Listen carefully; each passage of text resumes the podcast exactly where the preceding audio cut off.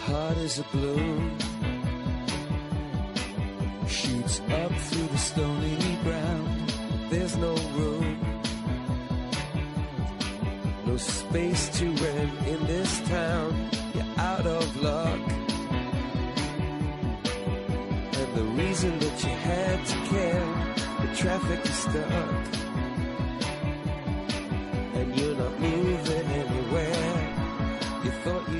Comienza en Radio María Sexto Continente, con el obispo de San Sebastián, Monseñor José Ignacio Munilla.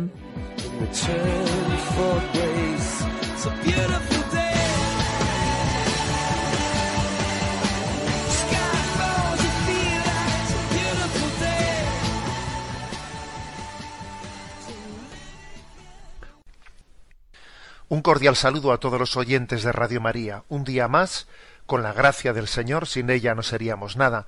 Nos disponemos a realizar este programa llamado Sexto Continente, que lunes y viernes de 8 o 9 de la mañana realizamos aquí en Radio María. Es un lunes este, 7 de febrero, especial, porque es que el miércoles comienza la cuaresma, será miércoles de ceniza, y sé que también hay jóvenes que están en, de fiesta por eso, por aquello de los carnavales.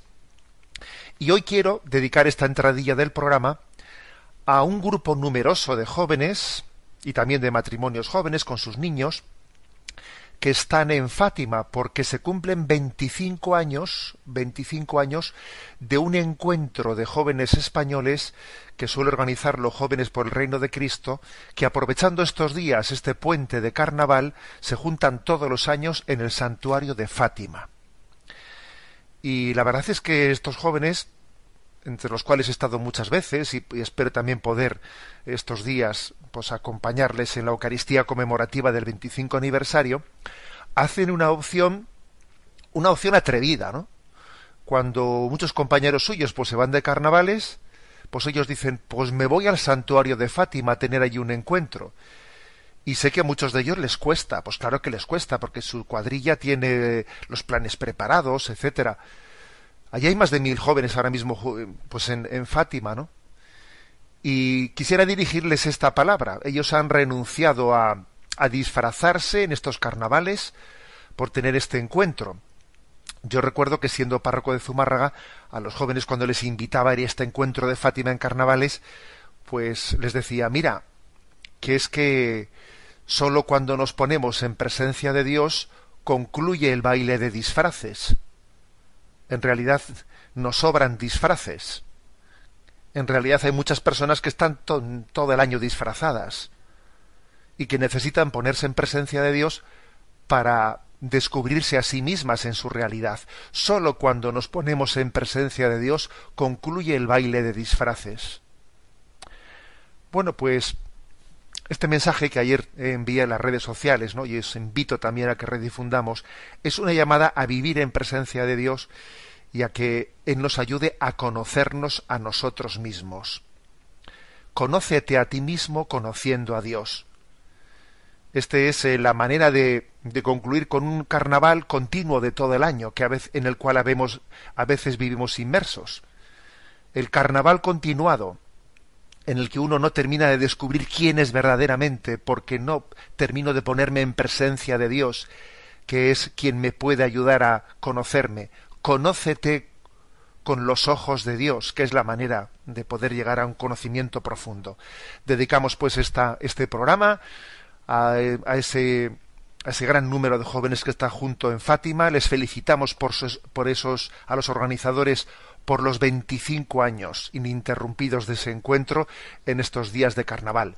Y seguimos adelante en esta edición de Sexto Continente. Sabéis que este es un programa en interacción con los oyentes a través de la cuenta de Twitter arroba obispo Munilla, a través del muro de Facebook que lleva mi nombre personal de José Ignacio Munilla, a través de una cuenta de correo electrónico muy activa en la que muchos de vosotros presentáis vuestras preguntas, que es la, la cuenta de sextocontinente arroba radiomaria.es.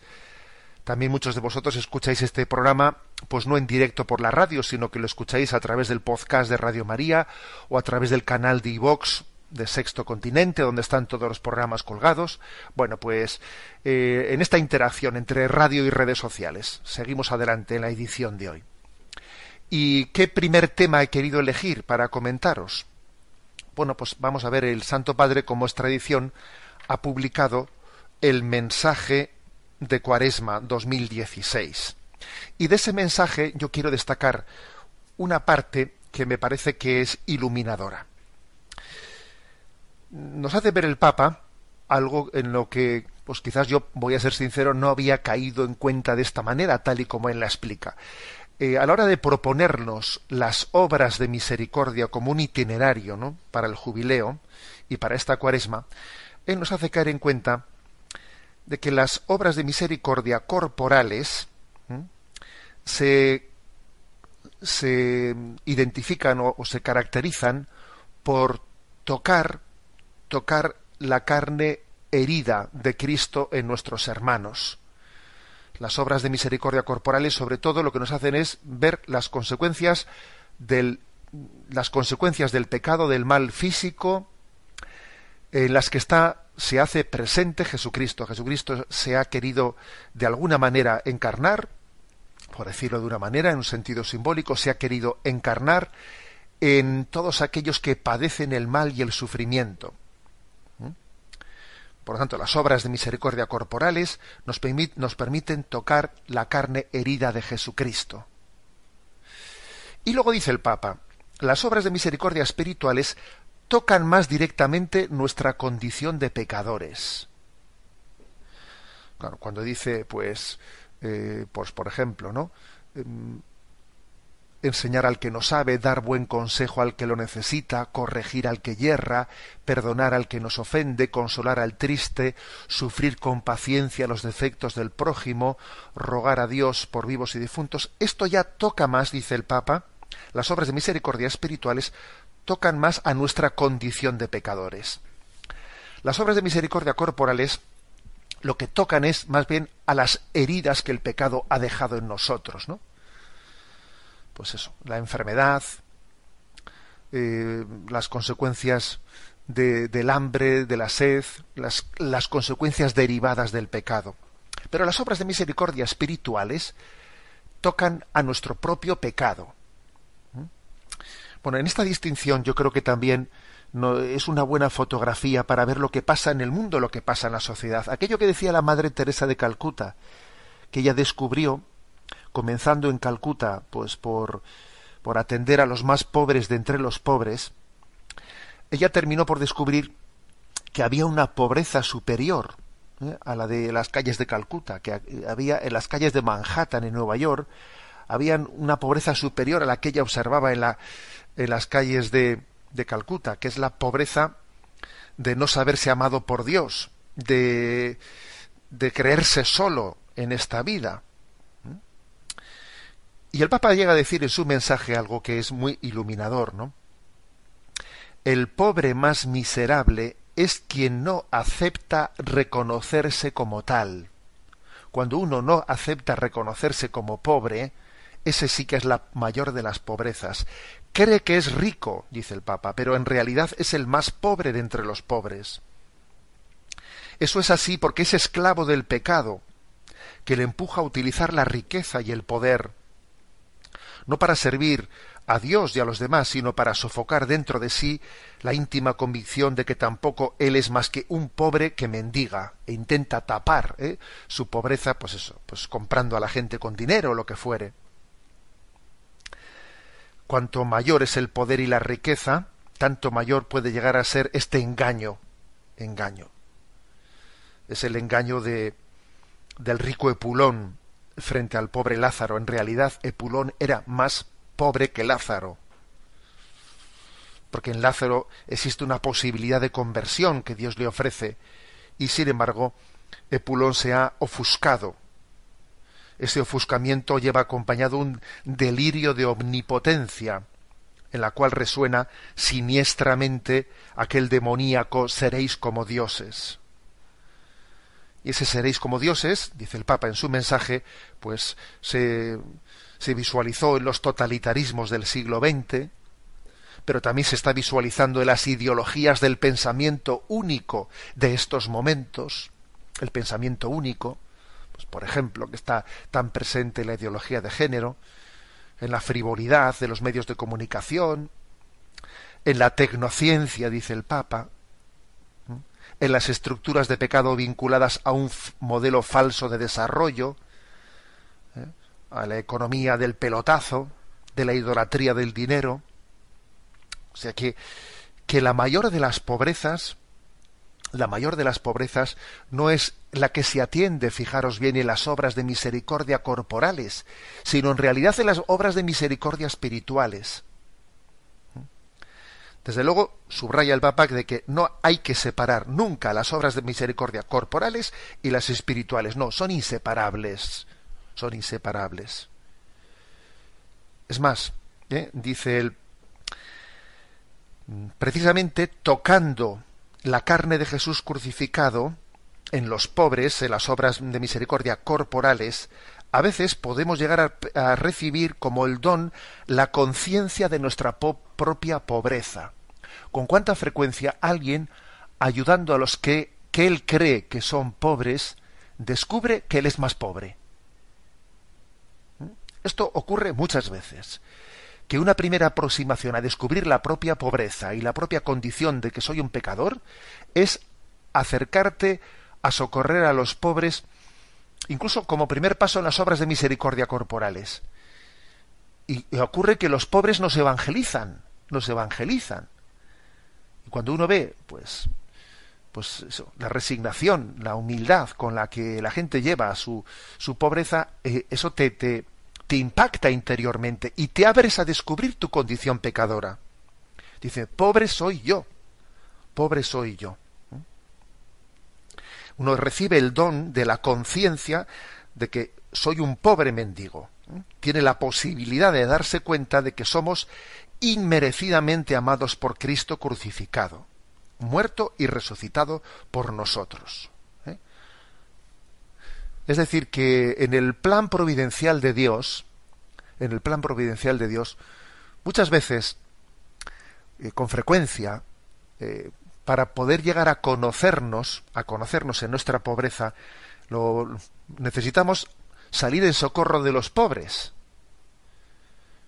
Y al descubrir otras pobrezas que al mismo tiempo están inmersas en riquezas que nosotros no tenemos, porque uno, eh, pues eso, como muchas veces os he comentado, uno va a África y en África ve pobrezas que nosotros no tenemos, pero se da cuenta de que en medio de esas pobrezas tienen riquezas de las que, en las que nosotros somos muy pobres, ¿no? Somos muy pobres.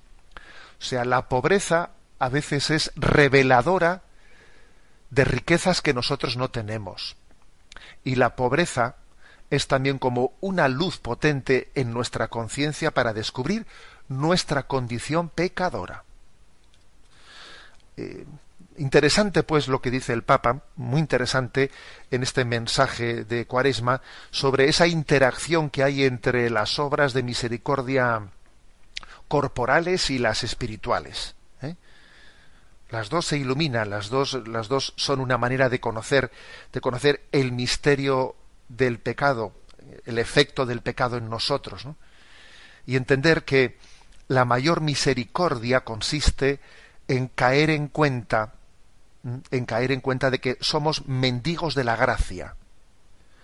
La condición para podernos hacer partícipes del banquete de la misericordia es ser mendigos, tener conciencia de que soy mendigo de la gracia de Dios, porque la misericordia es la es el amor de Dios volcado en el que se sabe mísero. Para poder recibir ¿no? esa sobreabundancia del amor de Dios, me tengo que saber mísero y así no autoexcluirme por una falsa autosuficiencia, no autoexcluirme del banquete de la misericordia. ¿eh? Os, os animo a todos a, a poder eh, pues, leer este breve mensaje que el Papa ha publicado sobre la Cuaresma 2016. Escuchamos en este primer descanso musical una canción de Rosana, Vivir sin miedo, mejor, vivir sin miedo. Tiene cosas interesantes ¿eh? dentro de su letra. Las calles se confunden con el cielo. si somos como niños sin miedo a sonreír, ¿eh? vivir en la presencia de Dios disipa nuestros miedos. Vamos a escuchar esta canción.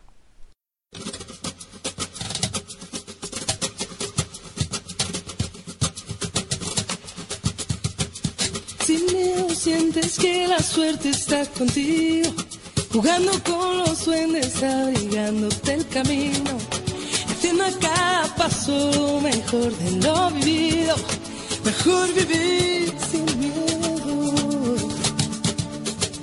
sin miedo. Lo malo se nos va volviendo bueno. Las calles se confunden con el cielo y nos hacemos aves sobrevolando el suelo así sin miedo. Si quieres las estrellas, vuelco el cielo no hay sueños imposibles ni tan lejos. Si somos como niños, sin miedo a la locura, sin miedo a sonreír, sin miedo sientes que la suerte está contigo, jugando con los duendes, abrigándote el camino, paso mejor de lo vivido, mejor vivir sin miedo.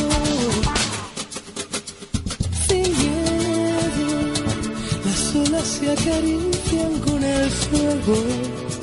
Si alzamos bien las yemas de los dedos, podemos de puntillas tocar el universo así sin miedo. Las manos se nos llenan de deseos que no son imposibles ni están lejos.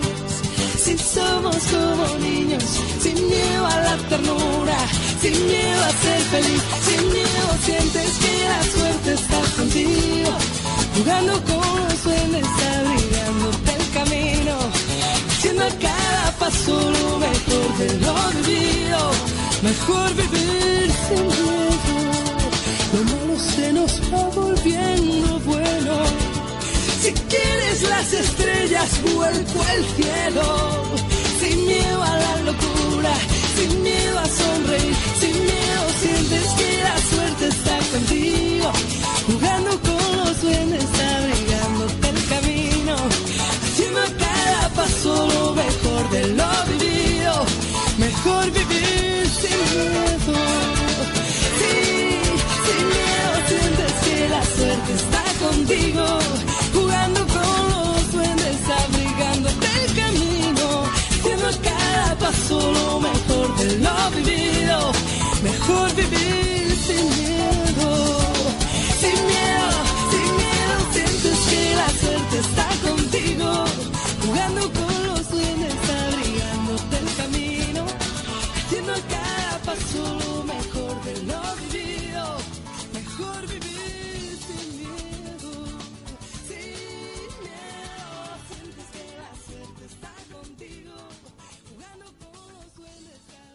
Bien, como segundo eh, tema para el, día de hoy he elegido, bueno, que me, quiero servir de un artículo que se ha publicado en una de las páginas web así de evangelización más activas, que se llama Catholic Link. ¿eh? Pues un artículo que tenía como título Razones por las cuales te conviene que tu esposo o tu esposa esté más enamorado de Dios que de ti. Un título curioso, ¿no? Como podéis ver. A mí me ha recordado, pues, un episodio, un testimonio que recibimos los que participamos en la última peregrinación diocesana a Tierra Santa. Sé que unos cuantos oyentes también, ¿no? Pues estuvisteis allí, allí presentes en aquella peregrinación. Y si recordáis, pues allá en las orillas del río Jordán, le pedimos a una joven italiana que pues que había tenido una fuerte conversión y que peregrinaba con nosotros y que además tenía ya fijado su su fecha de bautismo para el domingo de resurrección, le pedimos que, que, nos diese su testimonio de cómo había sido su conversión, ¿no? Su conversión había estado un poco también mediada por, por su encuentro con un chico, con un joven español, que había sido, bueno, el instrumento del que el Señor se había servido para que ella se encontrase con el Señor, ¿no? Pues primeramente se encontraron en el camino de Santiago, y aunque su noviazgo no empezó, ¿no? Hasta, hasta más tarde, ese fue su, su primer, su primer momento de encuentro, pero sin duda él había sido, ¿no? Pues su, mm, el instrumento del Señor para, para esa conversión. Y nos decía ella en su testimonio algo que se me quedó muy grabado, que lo que le impactó de, de ese joven, de ese joven católico, es que cuando, claro, cuando ella mostraba un cierto enamoramiento, ¿no? Pues hacia, hacia él, él le decía que lo importante es que ella se enamorase más de Dios que de él. Le decía, mira, si, si tienes que, si es del Señor, que el amor que, que tú y yo nos tenemos, pues madure y frague y, y, termine en el matrimonio, pues será. Pero aquí lo importante es que tú te enamores más de Dios que de mí. Y ella nos decía en su testimonio que jamás hubiese pensado que un joven, decía, en Italia, decía, nos decía ella, en Italia un joven jamás diría eso, ¿no? Eh, tú quiérele a Dios más que a mí. Y yo le decía, no, ni en Italia ni en España, ¿sabes? O sea, eso, eso es únicamente cosa de la gracia de Dios, que un joven te diga, ¿no? Que tu pareja, que tu pareja, bien sea tu novio, tu esposo o tu esposa, te diga, mira, tú quiérele a Dios más que a mí. Bueno, pues precisamente aquel testimonio me he acordado de él, eh, me he acordado de él a, raíz de este, de este artículo, ¿no? Razones por las cuales te conviene que tu esposo o tu esposa esté más enamorado de Dios que de ti. ¿eh? Bueno, vamos a, vamos a comentarlo. Yo hago un pequeño resumen a mi modo ¿eh? de este artículo. ¿Por qué, ¿Por qué esto? ¿Mm? Pues porque, claro, a veces las parejas, las parejas de novios, los matrimonios, se quieren mucho, a veces no, ¿eh? a veces se quieren poco, pero incluso a veces, aun queriéndose mucho, no se quieren bien, no se quieren, no se quieren adecuadamente. Quererse bien, saber amar bien, pues eh, también es un don muy grande, ¿no? Por eso no es suficiente ese de ama como a ti mismo, sino que en el Evangelio además se dice amaos como yo os he amado no basta amaros, ama al prójimo como a ti mismo. Sí, es necesario, pero no suficiente. ¿Por qué? Porque a veces no nos amamos bien a nosotros mismos, entonces no amas bien al prójimo. Es curioso, ¿eh? que Jesús no se quedó en el ama al prójimo como a ti mismo, no. Dijo, no, eso no es suficiente, hace falta más. Amaros como yo os he amado. Bueno, pues mm, por esto, eh, por esto es tan importante de que Dios ocupe el primer lugar de todas nuestras relaciones, incluso en el matrimonio. ¿Mm? Porque si tu esposo, si tu esposa ama a Dios más que a ti, tendrás asegurado que tú también recibirás de su infinito amor. Porque el amor de Dios, el amor a Dios tiene algo de infinito en la medida que es la respuesta a un amor infinito. El amor que Dios nos tiene es infinito y responderle a un amor infinito, pues eh, es un amor que no se agota, que es capaz de él de extraer para todos, ¿eh?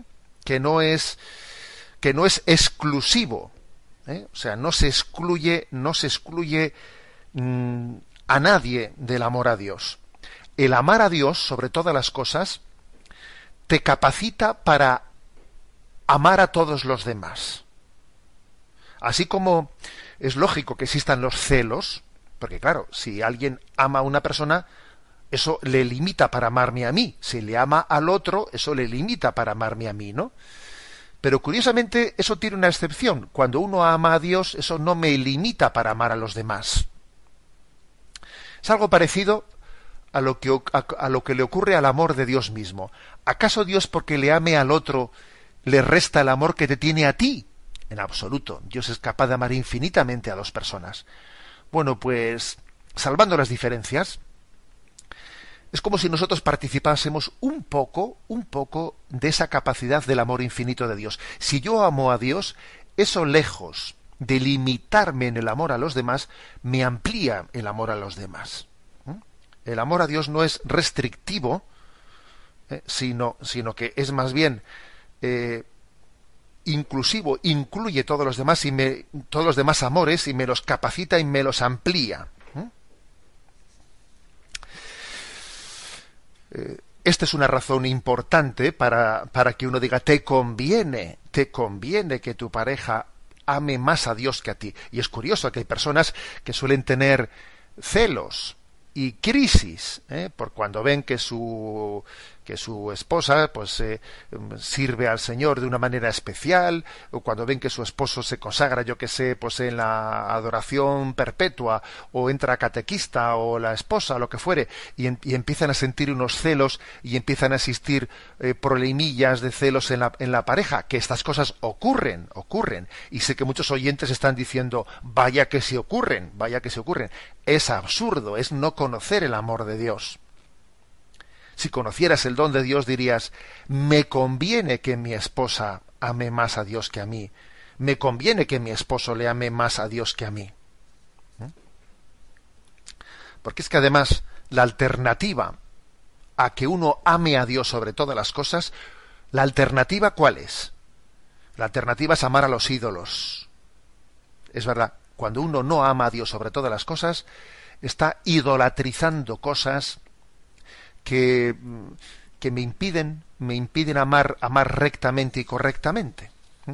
Me habéis escuchado a mí en alguna ocasión un ejemplo, ¿no? Un ejemplo que es muy gráfico y que lo he utilizado en algunas charlas, etcétera. Y el ejemplo es, imagínate que hay una chaqueta, una chaqueta que está caída al suelo, ¿eh? desordenadamente caída al suelo y ahí está, pues eso.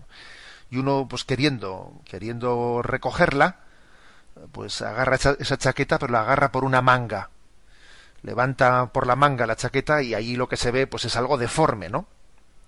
Si en vez de agarrarla por una manga la agarra por un bolsillo, pues lo mismo, lo levanta arriba y dice esto no se sabe ni lo que es, ¿no?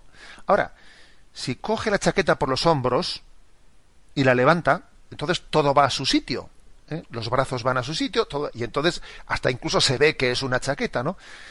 Bueno, algo así ocurre en, en, esa, en ese orden de nuestros amores.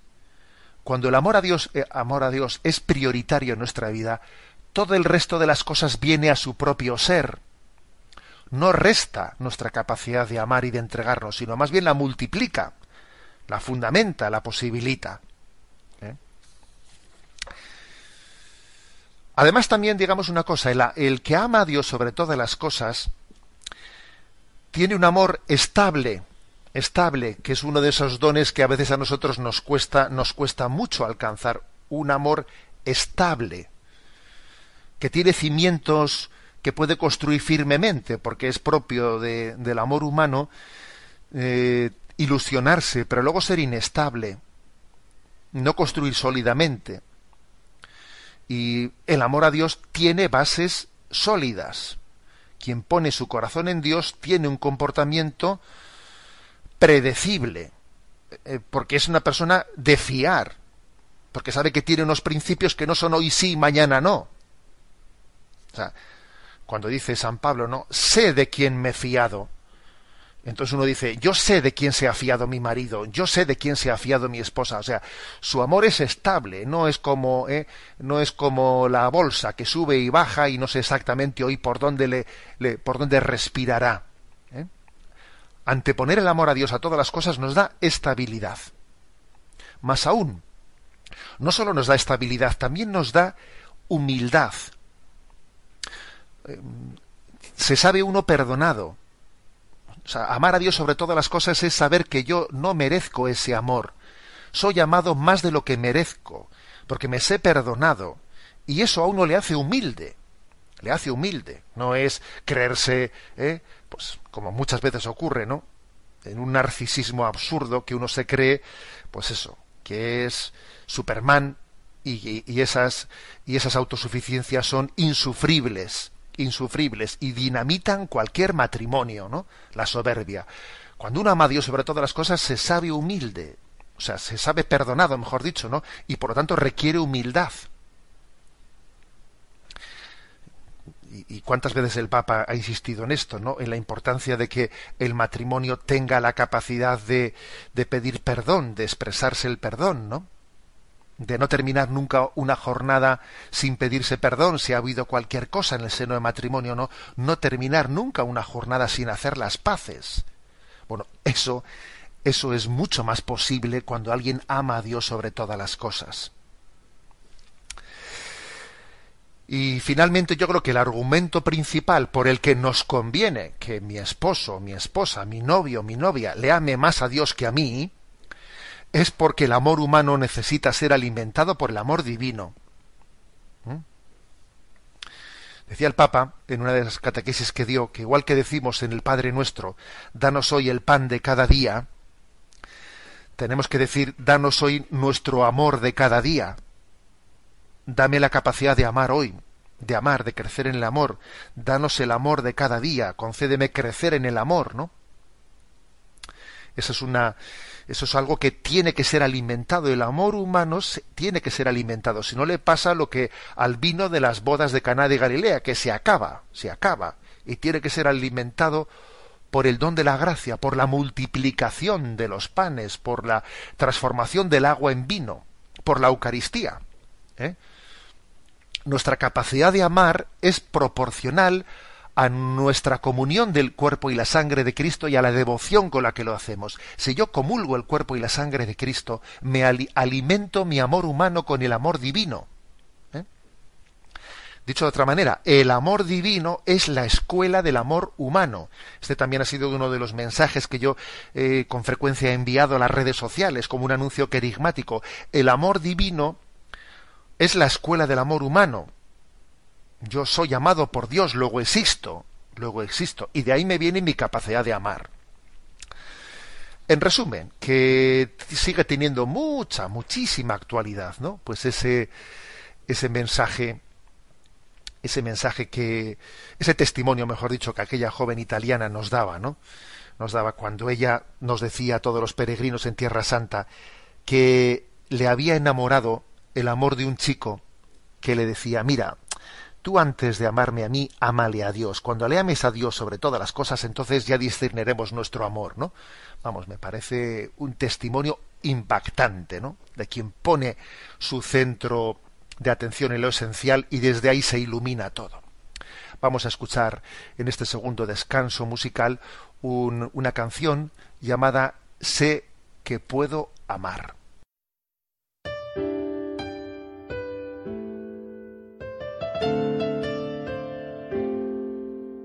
Desde una cama y en pijama puedo amarte igual. Desde una cama y en pijama si es tu voluntad. Aquí también estás conmigo, como tratando de decir que entre las bajas y en pañales tú me amaste a mí. Y sin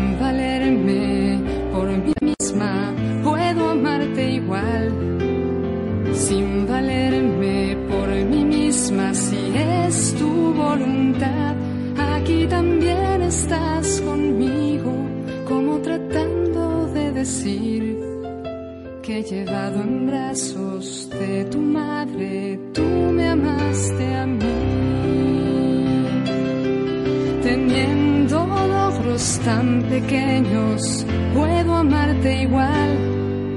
Teniendo logros tan pequeños, si es tu voluntad, ya has andado este camino que yo quiero seguir.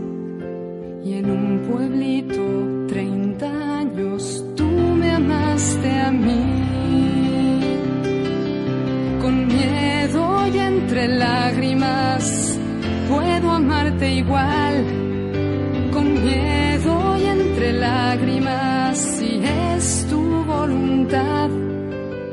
has andado este camino que yo quiero seguir con llanto y con sudor de sangre, tú me amaste a mí. Tan débil y tan incapaz, puedo amarte igual. Tan débil y tan incapaz, si es tu voluntad, tú ya has andado este camino que yo también quiero seguir inmóvil desde una cruz, tú me amaste a mí. Y pase lo que pase, yo puedo amarte igual. Y pase lo que pase, será tu voluntad.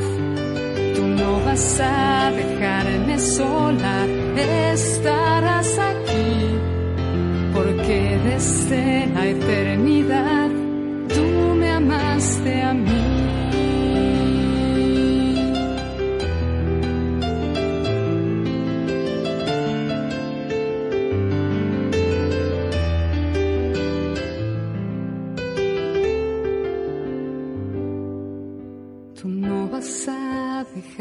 Sola estarás aquí, porque desde la eternidad tú me amaste a mí.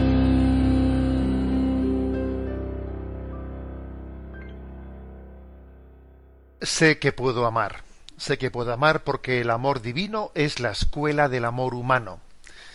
Bien, vamos en esta última parte de nuestro programa, hoy a reservar un poco más de tiempo eh, para atender a las preguntas que hacen los oyentes, eh, que suelen llegar la mayoría de ellas a través de la cuenta de Sexto Continente arroba a la cuenta de correo electrónico.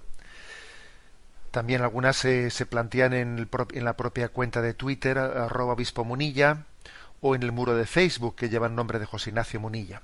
Bien, vamos a ver entre las preguntas seleccionadas en esta semana la primera es de Manuel y Manuel pregunta sobre si es correcto hablar de que la resurrección del cuerpo acontece en el mismo momento de la muerte, habida cuenta de que en el más allá no existe el tiempo. ¿Mm? Bueno, esta es la pregunta de Manuel. Recuerdo que esta pregunta ya nos la ha hecho en alguna otra ocasión algún oyente ¿eh? y más o menos se plantea en estos términos. Vamos a ver si en el momento en el que uno en el que uno fallece ya está delante de Dios, pues para Dios no hay tiempo. ¿eh? Para Dios eh, hace mil años es hoy y dentro de mil años es hoy, con lo cual, pues para Dios, si estoy ante Dios, ya ha llegado ya el día de la resurrección final.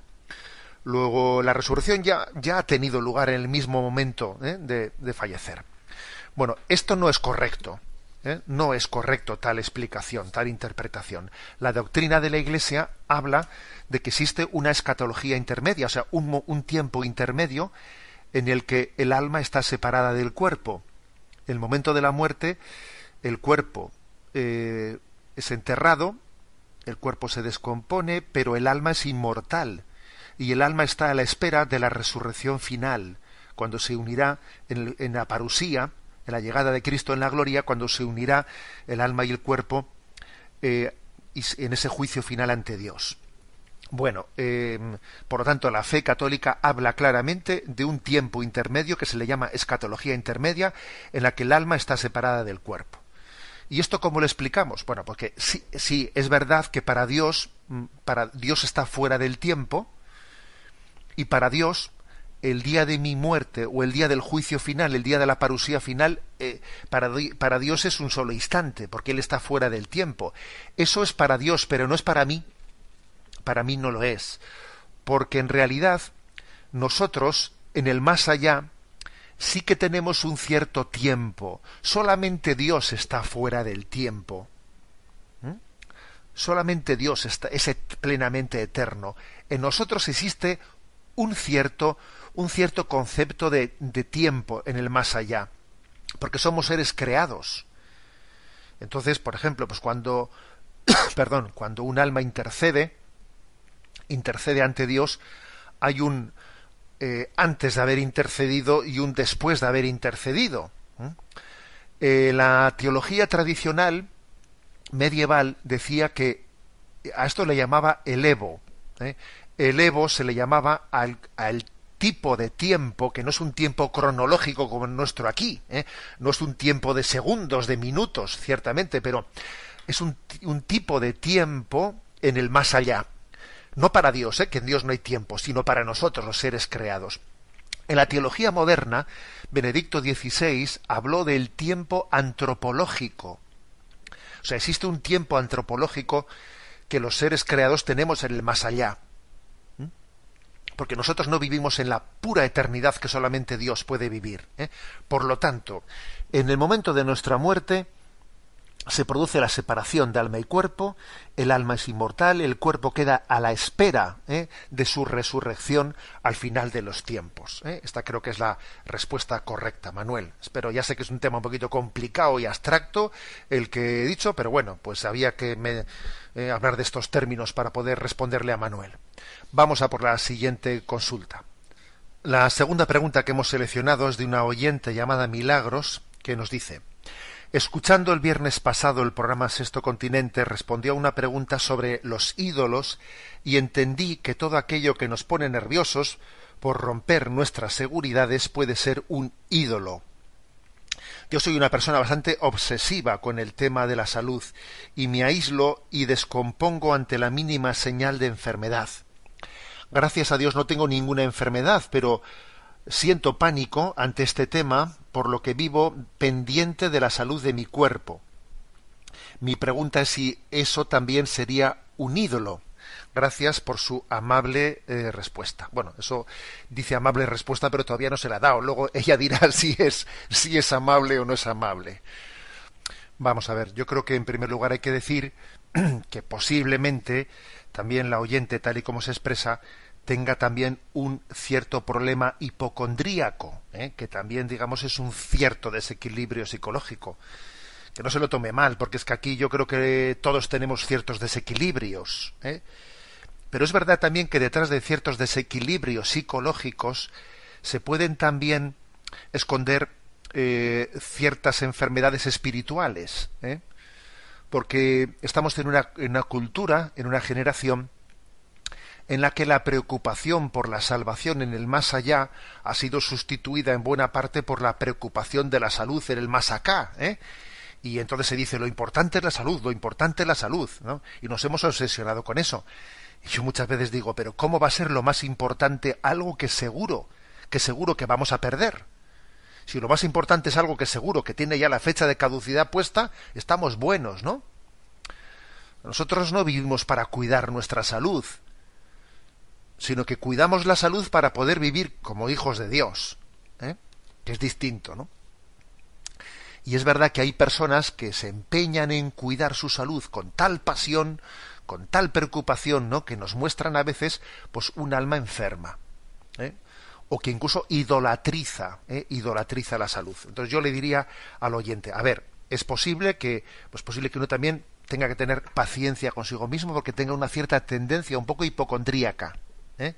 Y hay que tener paciencia, porque cuando uno es un poco depresivo, pues hay que tener mucha paciencia. Cuando uno es un poco hipocondríaco, también. Ahora, no vale con, decir soy hipocondríaco, ¿qué le vamos a hacer? No, no, ¿qué le vamos a hacer? No, también hay que, de alguna manera, intentar abordar eso, iluminarlo desde, eh, desde un sentido, de, o sea, iluminar una y muchas veces, pues que la salud, la salud es un medio, no es un fin. La salud es un medio para entregar nuestra vida a Dios. ¿Mm?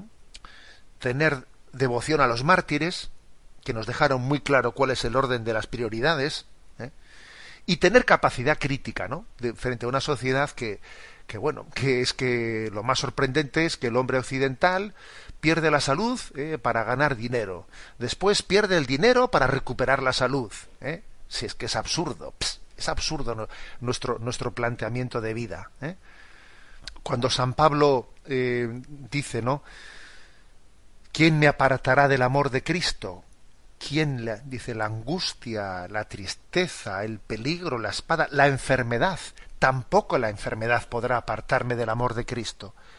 Y creo que es importante que, aprendamos también a superar nuestros miedos a la falta de salud cultivando la espiritualidad del ofrecimiento de nuestros, ¿eh? de nuestros dolores, de nuestros sacrificios, el ofrecimiento en el por Cristo, con Él y en Él. Ofrecer nuestra vida, ofrecer nuestros sacrificios, nuestros dolores, nuestra falta de salud, para que entendamos que todo ello forma parte ¿no? de un designio salvífico de Dios en nuestra vida.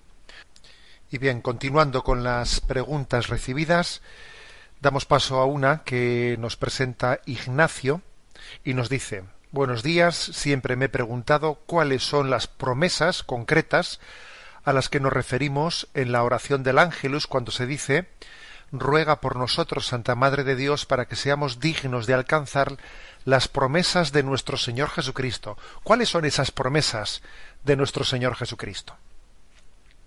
Bueno, Ignacio, yo creo que eh, obviamente todo el Evangelio ¿eh? Es una promesa de Jesucristo, toda su palabra es una promesa, ¿no? Una promesa es una palabra dicha por él con la plena esperanza en que Dios cumple su palabra, cumple sus promesas. O sea, en cierto sentido, toda palabra de Cristo es su promesa. Pero bueno, quizás haya algunos pasajes del Evangelio que especialmente pues pueden hacer referencia, ¿no? hasta las promesas de nuestro Señor Jesucristo. Por ejemplo, cuando él dice no os dejaré solos, yo estaré con vosotros todos los días hasta el fin del mundo. Hay una promesa por parte de Jesús de que nos acompañará. Cuando dice os enviaré el Espíritu Santo, os conviene que venga a vosotros el Espíritu, Él os llevará, Él os conducirá hasta la verdad plena. También Jesús ha prometido el don del Espíritu Santo, ¿no?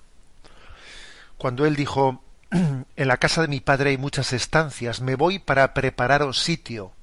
¿Eh? O sea, la promesa de Jesús de llevarnos con Él a la vida eterna.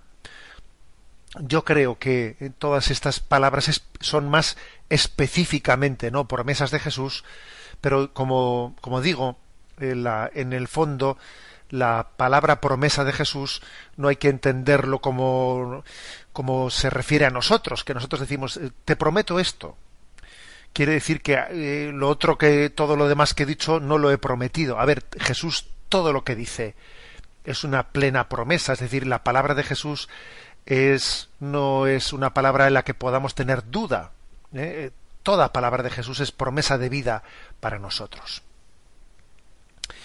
Bien, dando paso al, a la siguiente consulta, elegimos esta de Fernando de Oviedo, el cual nos dice, creo que en el imaginario popular por pecado se entiende el hacer cosas malas, pero no tanto el dejar de hacer cosas buenas no olvida la Iglesia predicar sobre los pecados de omisión, ¿eh? dice Fernando. Bueno, yo creo que hombre, podría ser, ¿no? Que, que sea necesario subrayar esto, pero yo no creo que la Iglesia olvide de predicar sobre los pecados de omisión. Por ejemplo, en este momento, fijaros cuánto se está insistiendo en las obras de misericordia. Obras de misericordia corporales y obras de misericordia espirituales. ¿eh? En el fondo, eh, son sin duda alguna hacen referencia a los pecados de misión, eh, dar de comer al hambriento, dar de beber al sediento, dar posada al peregrino, corregir al que yerra, dar buen consejo al que lo necesita, etcétera, etcétera. Las obras de misericordia corporales y espirituales, pues no, no son una llamada a no hacer cosas malas, sino hacer el bien. Por lo tanto, no practicar las obras de misericordia es un pecado de omisión. También yo diría que, que la propia Iglesia, pues es posible que podría, ¿no? que podríamos, deberíamos de insistir en más cosas. Por ejemplo, cuando nos dirigimos a los jóvenes y les, y les hablamos de su vocación al estudio, aprovechar nuestro tiempo para estudiar, aprovechar el tiempo para formarnos mejor, aprovechar el tiempo pues para tantísimas cosas, ¿no? provechosas. Bueno, sería bueno que subrayásemos más estos aspectos quizás. ¿eh? Santificar el propio trabajo, santificar nuestro estado de vida, utilizar bien el tiempo, entender que el tiempo que Dios nos da es un regalo suyo y es un pecado de omisión el no aprovechar bien el tiempo. Alguien dijo, ¿no?, que quien mata el tiempo no es que sea un asesino, sino que es un suicida, o sea, matar mal el matar el tiempo en el fondo es hacernos un daño a nosotros mismos, ¿no? y además es también no responder al don de Dios y, y no, y no responder a esa vocación en la, que, en la que Dios ha pensado para nosotros, ¿no? para el servicio de los demás. La siguiente pregunta que hemos elegido eh, es de Leticia. Y Leticia nos pregunta, en un programa pasado usted nos dijo que no es lo mismo dualidad que dualismo. Podría explicar ambos términos y distinguirlos. ¿eh? Ocurre que hay un conocido mío que me llama dualista y por eso me interesa esta pregunta. ¿eh? Le agradezco su atención.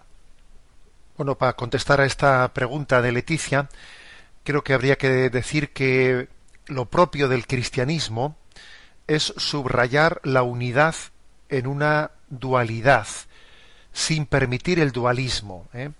Vamos a ver, pues digamos que el cristianismo se, se caracteriza por integrar elementos que a primera vista pueden parecer contrapuestos. Por ejemplo, materia y espíritu, cuerpo y alma, ¿no?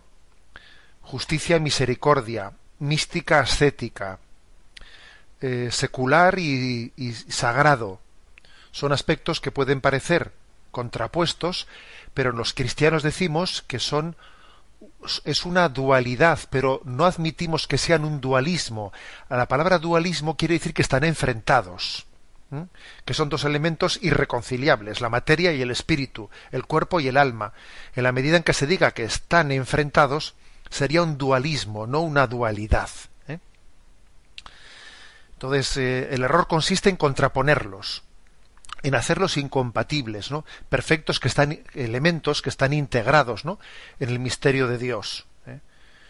Esa tendencia dualista es consecuencia del pecado que se ha producido en el hombre, que disgrega, el pecado disgrega, y sin embargo, Dios pues integra.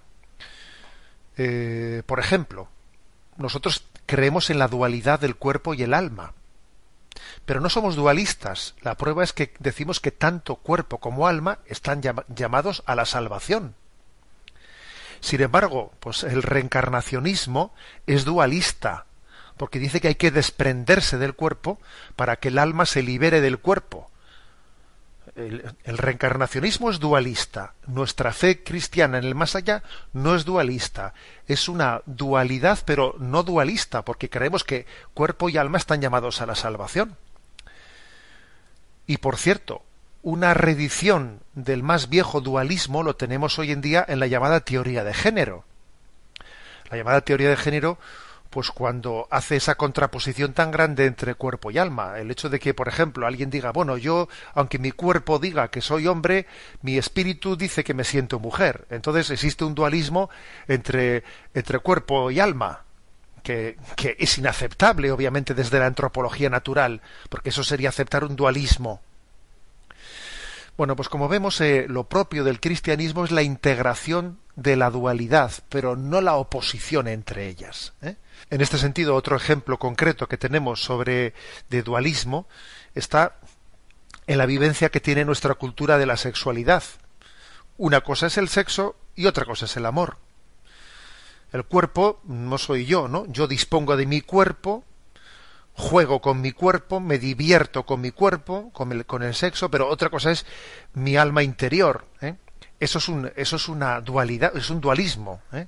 es un dualismo que nosotros no aceptaríamos. Entendemos que en la dualidad de amor y, y sexualidad, el sexo tiene que ser una expresión del amor, una expresión, pero ese dualismo entre sexo y amor es otro, otro ejemplo concreto de cómo está esta, esta, sociedad que se dice materialista es al mismo tiempo dualista, ¿eh? es dualista y, y, obviamente pues el cristianismo creo que es, una, es un pensamiento que integra lo que el pecado disgrega. El pecado disgrega, el Espíritu Santo integra. Bien, hemos llegado al final de este programa. Me despido con la bendición de Dios Todopoderoso, Padre, Hijo y Espíritu Santo, descienda sobre vosotros. Alabado sea Jesucristo. Os deseo a todos una fructífera cuaresma que comenzaremos este miércoles de ceniza. Hasta pronto.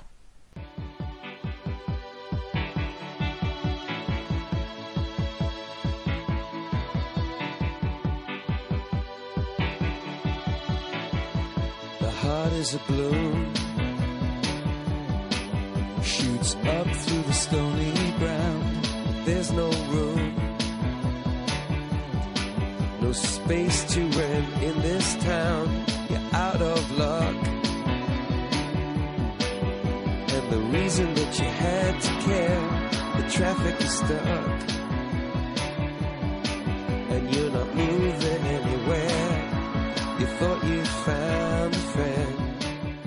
Han escuchado en Radio María Sexto Continente, un programa dirigido por el obispo de San Sebastián, Monseñor José Ignacio Monilla.